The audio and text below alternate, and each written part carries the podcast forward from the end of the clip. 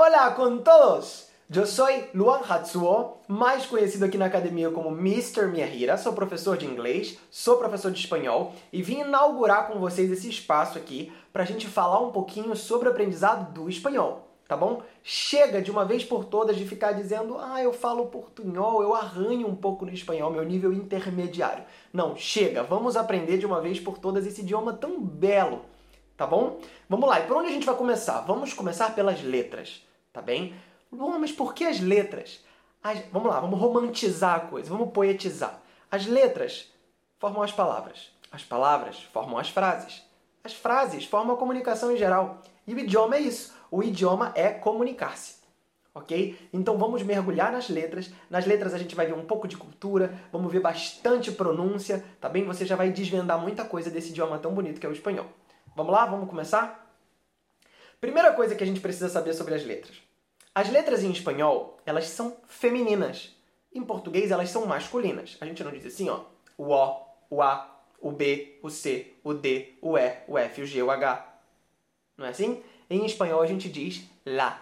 La A, la B, la C, la D, la E, la F. Ok? Ok? Deu para entender? Então vamos lá. Vamos começar por la letra A. Ok? A. La A, A, A. Atenção que os sons do português, eles são sempre para frente, tá? Eles sempre usam o som aqui, ó, A. Os do espanhol são sempre para cima, lá, A.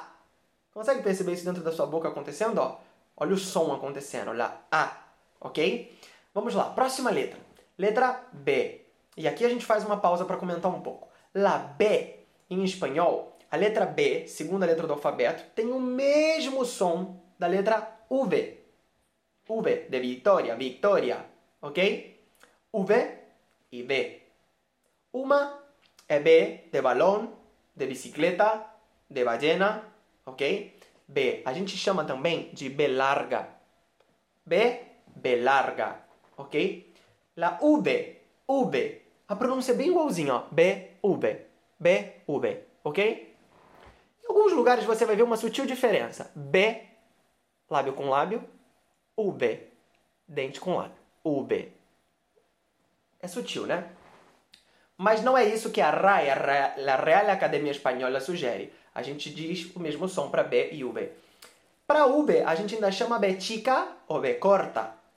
Como a gente tem a B larga, a gente tem a B chica ou a B corta, ok? Mas isso é mais informal. Depois nós temos a letra C, e aí nós vamos fazer outra pausa para comentar um pouquinho. A letra C, a letra C e a letra Z, última letra do alfabeto, elas têm um som parecido, né? Quando a gente faz K, C, Si, Ko, Ku, a gente faz Sa, Se, Si, So, Su. Se e Si têm o mesmo som de Sa, Se, Si, So, Su. E aí aqui a gente tem uma diferença entre o espanhol da Espanha e o espanhol dos demais lugares. Na Espanha, eles vão dizer C, Si. Parece até um pouquinho com the TH sound from the English. Thanks. Parece um pouco. A gente tem aqui C, ceniza, ceviche, ok? Com Z, sapato, ok? São esses sons que você precisa saber. Nos demais lugares a gente vai falar com esse som mais simples que a gente já conhece do português. C, C, C, ceniza, ceviche, ceviche. O ceviche é um prato peruano e no Peru diz ceviche, ceviche, ceviche, ok? Vamos lá. Depois a gente tem la D, D, som para cima. Sonido, arriba. D, la E, ok? Esquece E, esquece A, foca em A, la A, la E, ok?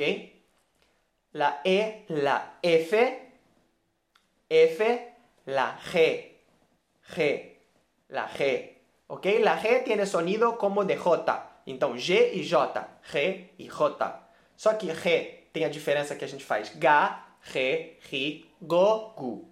E J faz Ra em todos eles. Ra, Re, Ri, Ro, Ru. Como em Javier. Como em Jiménez. Jiménez. ¿Ok? Y o Ga en jirafa, en gente. ¿Está bien? Nos salimos bien hasta ahora, ¿no? Muy bien. Depois de G, tenemos H. O H tem essa diferença para o espanhol, a gente chama H. H. ¿Ok? Depois temos I. La I e nos quedamos em J. Vamos parar aqui, ok? Nossa primeira pausa para a gente respirar e absorver tudo que a gente conversou até aqui. La A, la B, la C o C, la D, la E, la F, la G, la H, la I y la J. 10 letras para practicar en esta semana. ¿Está bien? Muchas gracias, nos vemos en la parte 2.